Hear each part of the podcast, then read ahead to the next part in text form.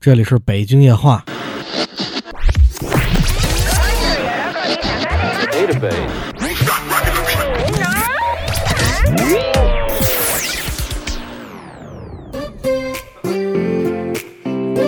大家好，我是 U V 啊，今天跟各位来聊聊我们的文艺复兴。咱上次聊到了欧洲中世纪，那后来欧洲给掰开了，一个叫东罗马，一个叫西罗马。咱们都说过，东罗马一千年，这个老百姓踏踏实实过日子，所以它经济啊，它的文化发展很好。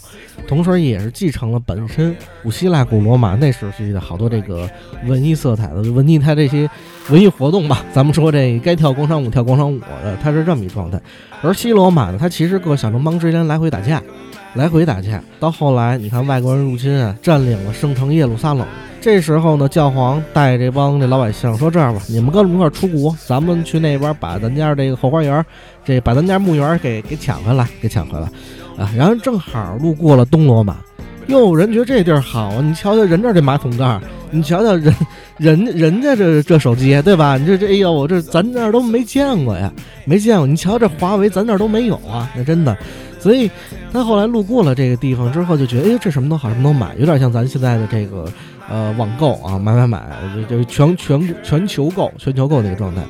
后来等他们回来之后，想起，哎呦，你还记得老王咱仨去的时候吗？去的时候他那那东西都真好，哎，要不咱几个也也也搞点这东西，搞点这东西。所以他很大程度上呢，西罗马就是特别羡慕人东罗马嘛，然后慢慢的开始学习人家的东西。咱们就说美术的，特别是美术的来源，那么就是从这块来的。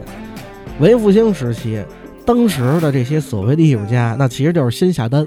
啊，先下单就是我在这，我在家里等着，这是我我学历，全挂网上，全挂网上。一会儿突然来了信息，说这个我们家这个我孙子出生了，您给我画张画吧。画张他行了，多少钱呀？那多少钱？多少？那行，来吧，来吧，我画张画，啪给钱走人。他就是这么一工作。我们说的这个匠人啊，匠人精神，他主要是干这个用的。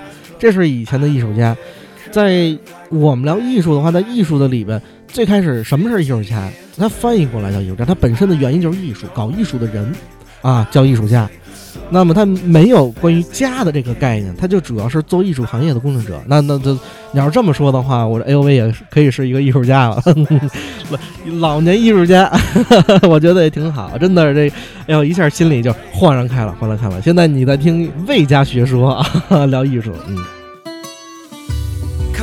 文艺复兴时候，他主要的这些艺术家赋予两种人，一种是教皇啊，这不用说，咱看的所有呃教堂的天顶画啊，他的人物雕塑啊啊，这个国王的肖像啊啊，全都是来源于这批人，还有一部分。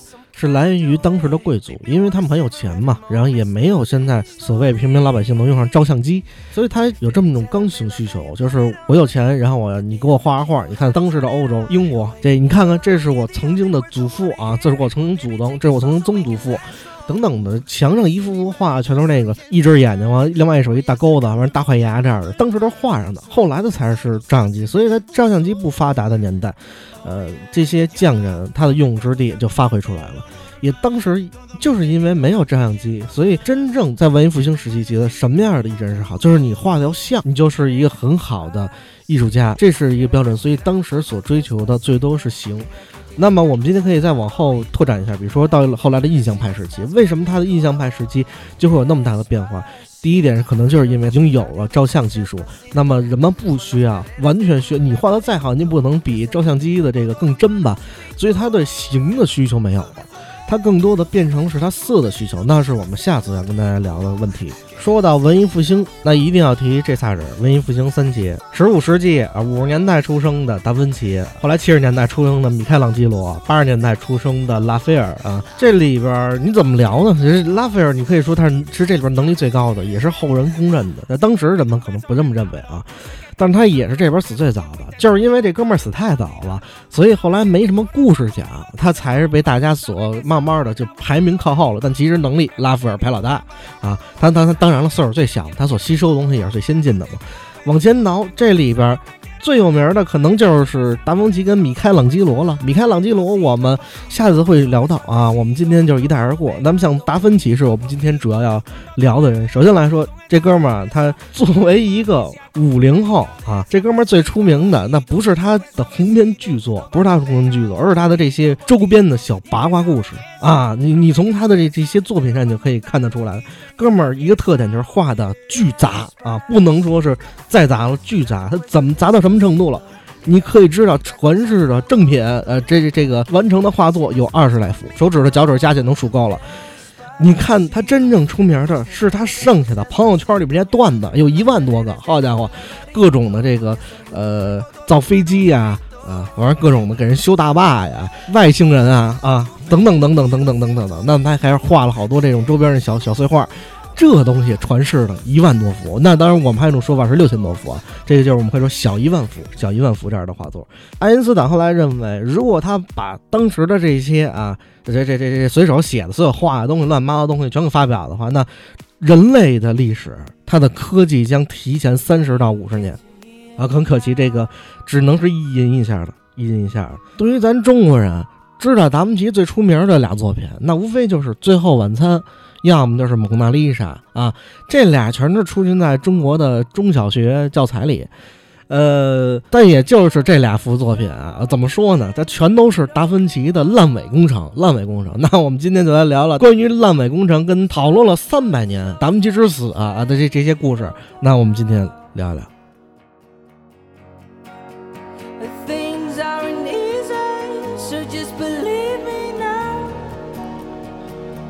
莱昂纳多·迪森比埃罗·达芬奇啊，这里边森比埃罗·达芬奇只是他爹的名字啊，森代表的是他一个绅士，他爹呢其实是村里边法律工作者，你可以说是一法官啊，所以他本身是不缺钱的，家里挺有钱的，但是他妈不行。他娘的是一农民，而他就是一私生子。我们常说的达芬奇，他的原名如果拉开，我们给他念出来的话，那基本上原因就是芬奇镇隔壁老王家（括号还有个绅士的雷安纳多）。而这个芬奇镇本身就是文艺复兴非常重要的，就也算是整个欧洲中心、意大利的中心，托斯卡纳地区它里边的非常重要一个地方。呃，这个是文艺复兴发源地啊。那这个提到这个地区，我们必须要聊聊到这么一个家族，它在整个历史上，特别是西方音乐史上非常重要。那这个家族叫做美第奇家族。这个家族祖先就是托斯卡纳地区农民，然后后来本身他是经商很好。那十三世纪的时候，成为了当时贵族，最后又参与政治。美第奇他做推动下，整个佛罗伦萨也是当时就在这一片地区成为了欧洲文化。啊，艺术的这个发源地中心，它是这么来的。而现在大家张口闭口讲的这佛罗伦萨，其实就是托斯卡纳地区的首府。呃。在当时啊，达芬奇时代，那这个美第奇家族朱利安诺啊，这哥们儿就是达芬奇的伯乐。你现在话说，这叫经纪人。这哥们儿后来被暗杀了，他的死跟达芬奇跑到外地去有直接的关系。那直到后来，达芬奇跑到米兰，又找到了其他人，那这是后话说的了。而现在，咱就来聊聊美第奇他家这点破事儿。第一个人，乔凡尼。自己开了一个银行啊，做得非常好，那最后成了佛伦萨首富。现在话说，这哥们儿就是马云，他有一孩子叫克西莫，曾经啊代表美第奇家族，那么接管了教皇的财政，这事儿教皇肯定看不过去。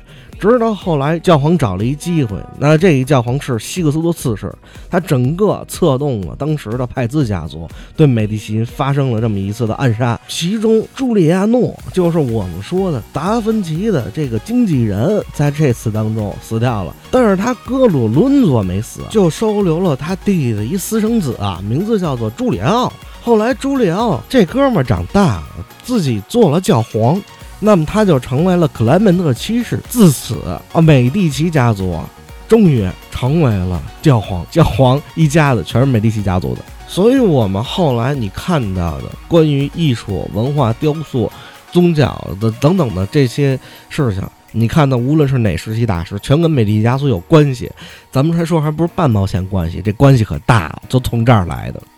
有一句老话怎么讲？名师出高徒。达芬奇他老师傅是谁？那他老师就是这个非常有名的韦罗基奥。那同时他又受到很多人影响，比如说前人里边像乔托、马赛乔奥、利比啊、普利切利啊这帮人，全都是达芬奇他特喜爱的。正是因为吸收了百家之长，达芬奇很早就出名了。但是由于经纪人的离世。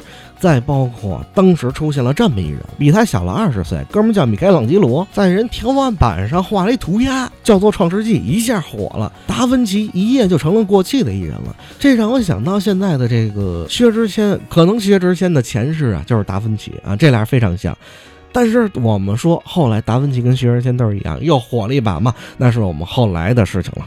欧洲人民啊，跟咱北京的街边老大爷一样，一般没事儿呢，喜欢唠点八卦。人家老爱说这达芬奇呀，跟人法国国王是这个背靠背，这话是怎么讲呢？这哥俩是玻璃，这事儿从哪儿唠出来的呢？那就得聊当时的这法国国王。他呀，就是有钱没地儿花，想盖他妈一大裤衩儿，把欧洲最好的东西全扔里边，显得就是我的这个文化很好嘛，我这个康熙帝国盛世嘛，什么东西在我们家里边。后来把这地儿选址在了卢瓦尔湖畔，那这地儿现在叫什么名？叫香波堡。那用北京话来阐述，这地儿的地名就叫做香饽饽。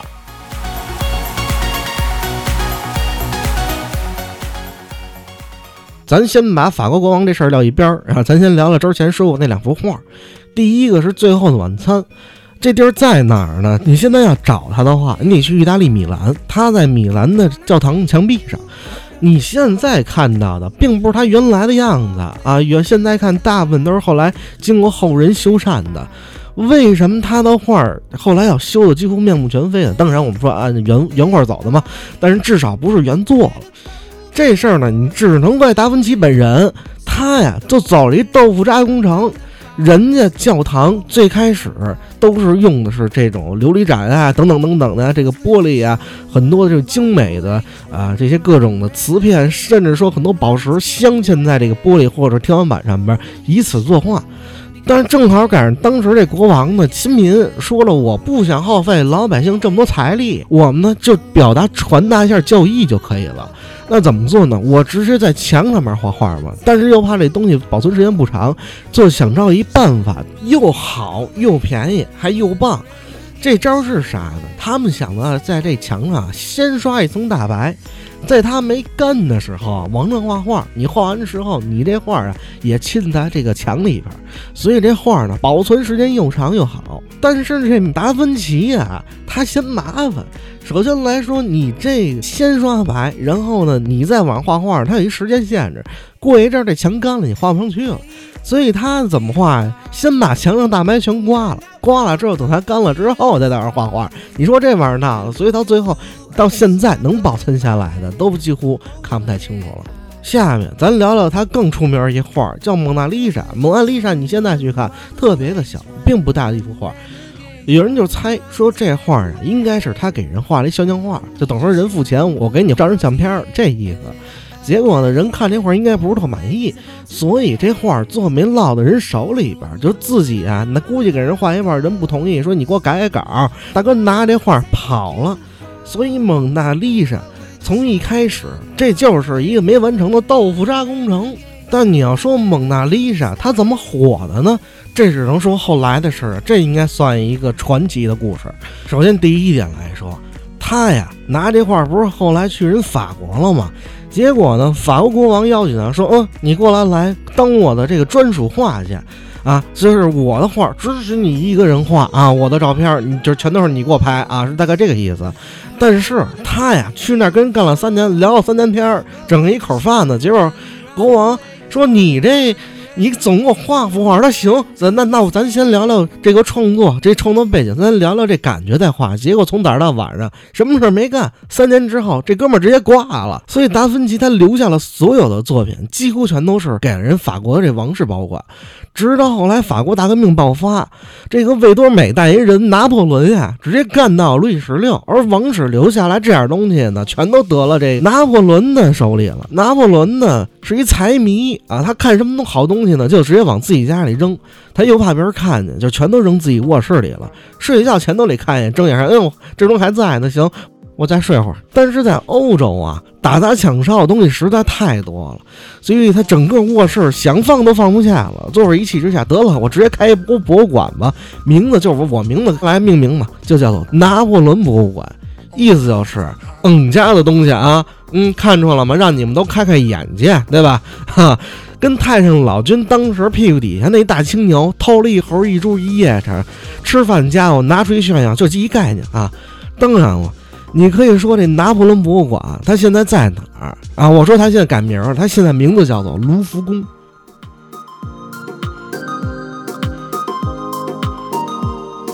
提到卢浮宫，它最出名的并不是达芬奇的东西。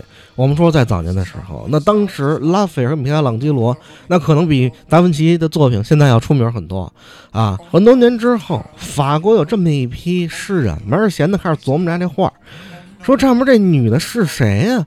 最后折磨半天呢，也得不出一答案来。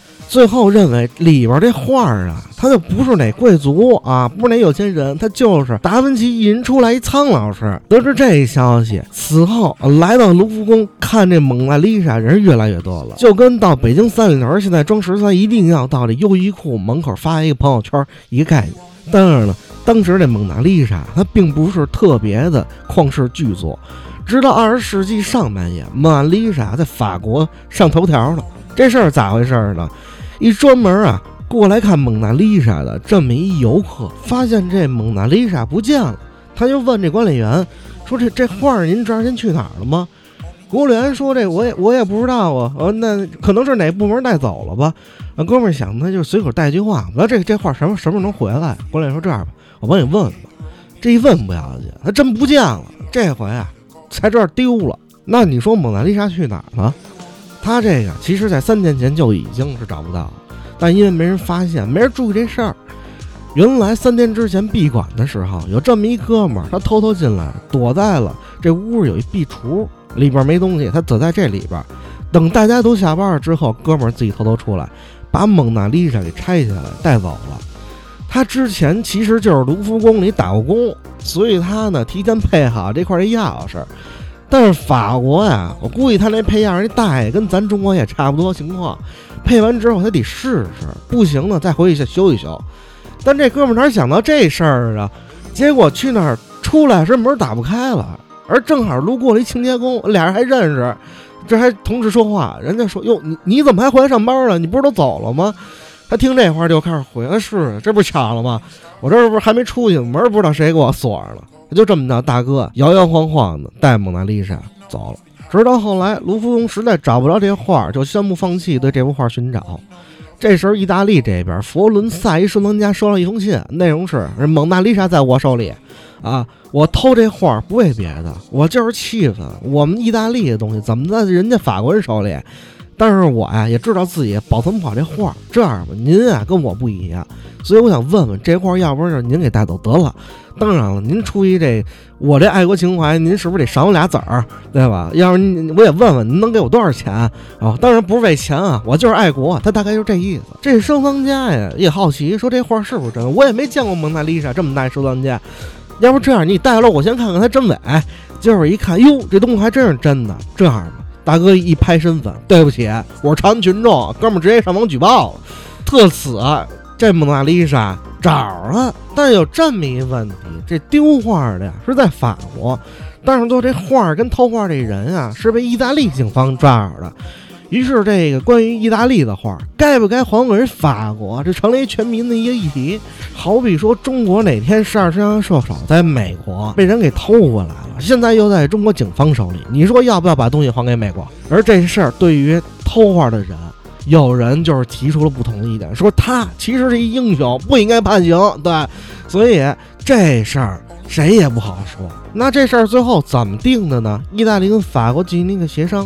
说这画儿啊，咱先搁到意大利，攒它十个月，然后再还给法国。至于偷画那人，也是一说话，就是说把他呀关了七个月，鉴于他英勇的这个英雄行为，特此蒙娜丽莎的故事画了一圆满的句号。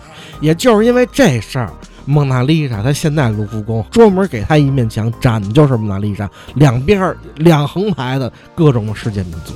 说完了达芬奇这两幅名作呢，也能看出达芬奇他生前的这点社会地位跟他死后的社会地位是怎么来的。那么他最后的这三年到底是怎么死的？这件事儿，咱们马上跟大家聊一聊。首先第一点，达芬奇肯定是死在了法国自己的住所里，这是毋庸置疑的。而第二点，意大利画家后来乔尔乔瓦萨里啊，这跟日本人的这个芥末瓦萨里这很像，这名字在他的著作中《医院名人传》中曾这么描述过达芬奇去世的场景：首先，国王常常亲切的探望，一进门直奔卧室，啊，这个重病在身的达芬奇挣扎的坐起来啊，谈论自己的病情跟艺术上的遗憾。最后，死亡终于来临了。国王把他的头伏在自己怀里，尽一切可能帮他减少痛苦。达芬奇感到了至高无上的荣耀，而最终，芬奇大爷终于死在了国王的怀里。这事儿呢，有一 bug，写书这瓦萨奇，在达芬奇死时候才八岁，你说他怎么看到这件事儿的？所以这事儿可信程度并不高。而在文艺复兴的当时，文献太少了。真伪无从可考。直到后来十七世纪，路易十四时期，法国年代编年史的这安德里在写这段历史的时候，就是引用了瓦萨奇他所描述的这个片段，也算对他的一莫大承认。但是很多年之后，历史学家们并不同意这观点，他们认为这瓦萨奇就是一骗子，这国王啊，当时都不可能出现。这咋回事呢？你还得说说国王当时在达芬奇死的头一天，还在圣日耳曼昂莱下了这么一道圣旨，所以说在当时的条件下，不可能一天之内赶到当时死亡地。你要这么一聊的话，哎，那这事儿可能就要翻案了。而有另外一派支持瓦萨利学者就是认为了，说这事儿啊，你还真不能怪人国王，为什么呢？因为。在当时的环境下，国王不在场，依然可以颁发圣旨，这啥事儿呢？说这事儿其实很常见，只要有关部门签个字儿就行。因此，支持派跟反对派成了两波观点，一直吵了将近三百年，直到一八一八年，一幅画的出现，解决了这一切。